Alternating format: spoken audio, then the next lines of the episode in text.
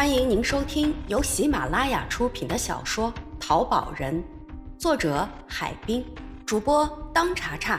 寒生有道，沈腾讲故事。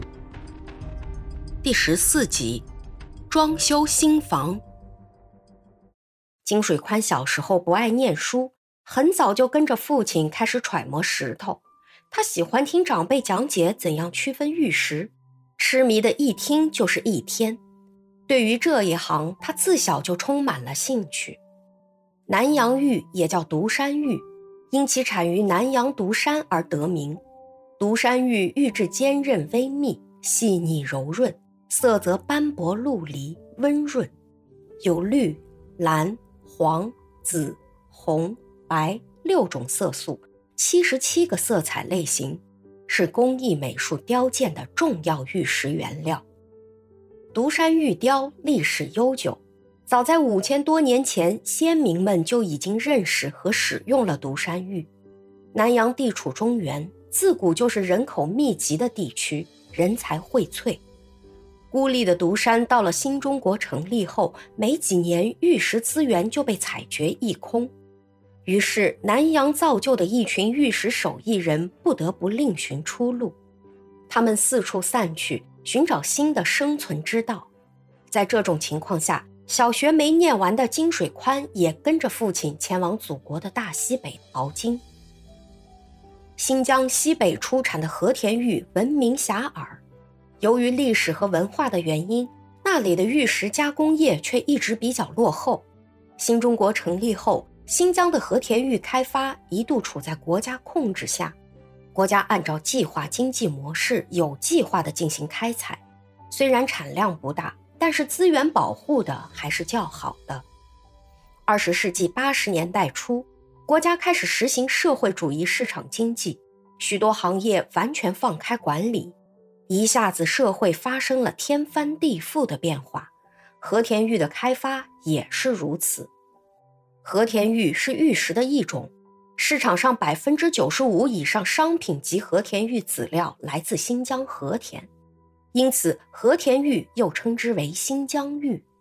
其实，除中国新疆和青海外，全世界共有透闪石玉矿床一百二十处，分布于二十多个国家和地区，俄罗斯、韩国等国都有，但质量与产量却远远不如新疆。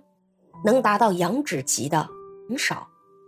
新疆当地的和田玉加工工艺水平较南阳有很大的差距。其实，国内百分之九十的和田玉中，高端成品都是出自河南南阳、江苏、广东揭阳等地，主要又是集中在南阳。所以，最大的和田玉成品集散地不是在新疆，而是在南阳。改革开放初期。新疆出现两股方向截然相反的人流，一股往东流，由新疆流向内地，这些人大部分是当年的知青；而另一股则往西流，涌入新疆，这些基本上是前往新疆淘宝的人。一时间，新疆的南洋人剧增，在盛产和田玉的玉龙喀什河滥采和田玉的人数最高峰的时候，达到几十万。几千台挖掘机一节一节日夜不停地开采深挖，河边淘宝人搭建的帐篷一眼望不到头，炊烟缭绕，真可谓大漠炊烟直，长河落日圆。淘宝的生活是艰辛的，新疆的冬天风雪很大，是不能干活的。春夏秋季虽然气温较适宜。但是沙尘暴往往会不期而至，铺天盖地的而来，吃的饭往往是掺着沙土下咽，喝水要到很远的地方用车拉来，吃菜更是困难，新鲜蔬菜比肉还要难买。金水宽就是在这样的环境中学会了鉴别和田玉，学会了玉石开采、交易等种种玉石生意知识。和田玉原产地在新疆。但事实上，并不是只有新疆产的玉才叫和田玉，在国家标准里，把透闪石含量达到百分之九十八的石头都定义为和田玉。所以，广义上讲，和田玉并不是一个地域概念，普通市场里常见的和田玉可以分为俄料、青海料、韩料等等。评判和田玉的优劣，不能只看产地。新疆籽料里也有非常差的。羊脂玉是和田玉商家炒作的概念，其实根本没有羊脂玉的说法。羊脂是指和田玉犹如羊肉脂肪一样的润度，所以它是评判的标准，而不是具体的玉种。比如碧玉里也有润度达到羊脂的。在新疆几年后，这群南洋人感觉到这里的宝已经枯竭了，再难淘到好玉了，于是便转战青海。青海玉又称昆仑玉，昆仑玉产自于新疆一脉相承的昆仑山，与和田玉同处一个成矿带上。昆仑山以东称之为昆仑玉。山以北称之为和田玉，两者虽然在品种上相去甚远，但是直线距离其实也就三百公里。你说了这么多，还没说到正题。我们啊，来是想了解你报的被骗案件，有时间再听你讲解这玉石的知识，好吧？不好意思啊，这说到玉石，我就把不住嘴了。肖警长打断了他的话，金水宽才发现自己说的跑题了。接着，他让肖警长喝口茶。他进了屋里，一会儿，金水宽手拿一个锦盒出来，他把锦盒放在桌子上，从锦盒里拿出一只瓷瓶，把瓷瓶递给了肖警长，说：“来，你们看这只瓷瓶，这就是我要报的案件。”肖警长接过瓷瓶，仔细看了起来。只见这只瓷瓶高四十公分，撇口，短径，腹部上脸下封，矮圈足，胎薄釉白，满身布满一道道的冰裂纹路，底部写有“成化年制”四个青花蓝字，是一只造型优美的玉壶春瓶。肖警长说：“挺漂亮的一只瓷瓶啊，我看不出所以然来，能不能？”请你讲讲它的来历呢？唉，好吧。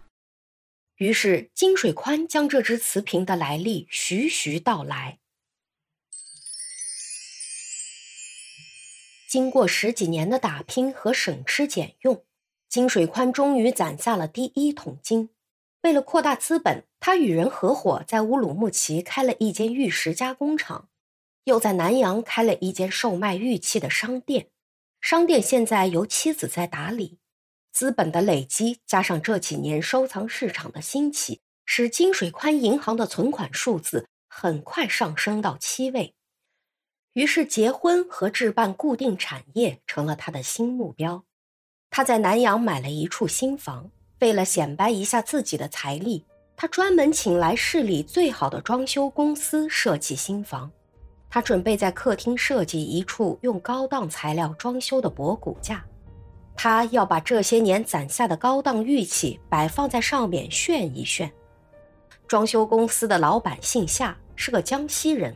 在谈到设计方案时，他建议上面再配放一些高端瓷器，这样更能起到绿叶配红花的效果。对于瓷器，金水宽是个外行，他问夏哪里有高端瓷器卖。夏告诉他，江西景德镇是瓷都，那里不仅有新产品，而且可以淘到一些值钱的古董。他这一说，引起了金水宽极大的兴趣。也许是钱多烧的，金水宽心急火燎地让他尽快帮忙搞几件古玩，不要耽误了他的新房剪彩使用。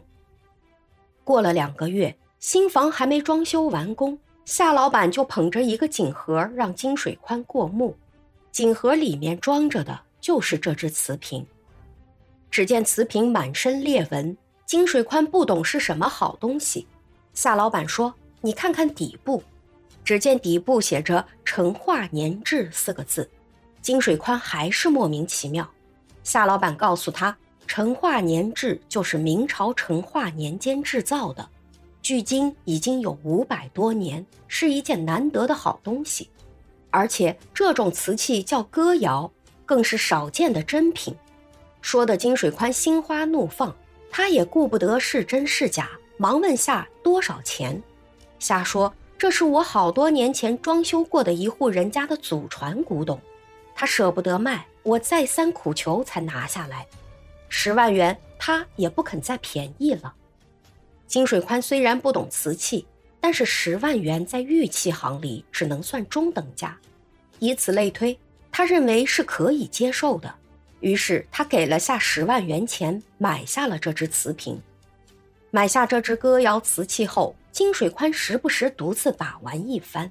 他越看越喜欢，觉得自己欣赏还不过瘾，就经常请一些业内的知己前来观赏。其实这些人大都跟金水宽一样是门外汉，只知道吹捧夸张，搞得金水宽云里雾里、迷迷糊糊，更加信以为真。本集已播讲完毕，感谢您的收听。欢迎您免费订阅本专辑。